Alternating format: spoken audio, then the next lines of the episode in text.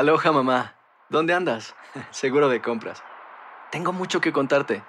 Hawái es increíble. He estado de un lado a otro con mi unidad. Todos son súper talentosos. Ya reparamos otro helicóptero Blackhawk y oficialmente formamos nuestro equipo de fútbol. Para la próxima te cuento cómo voy con el surf y me cuentas qué te pareció el podcast que te compartí. ¿Ok? Te quiero mucho. Be All You Can Be, visitando goarmy.com diagonal español. Buenos días, estas son las noticias en un minuto. Es miércoles 26 de octubre. Les saluda Max Sides.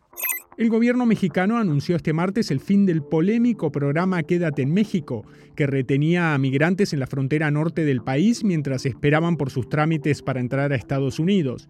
Un fallo ya le había permitido al gobierno de Biden desmantelar el plan que afectó a miles de migrantes. El debate entre los aspirantes al Senado por Pensilvania, el demócrata John Fetterman y el republicano Mehmet Oz, estuvo dominado por ataques personales y por la salud del demócrata, quien mostró algunas dificultades al hablar, producto del derrame cerebral que sufrió en mayo. El escaño es clave para definir qué partido controlará el Senado.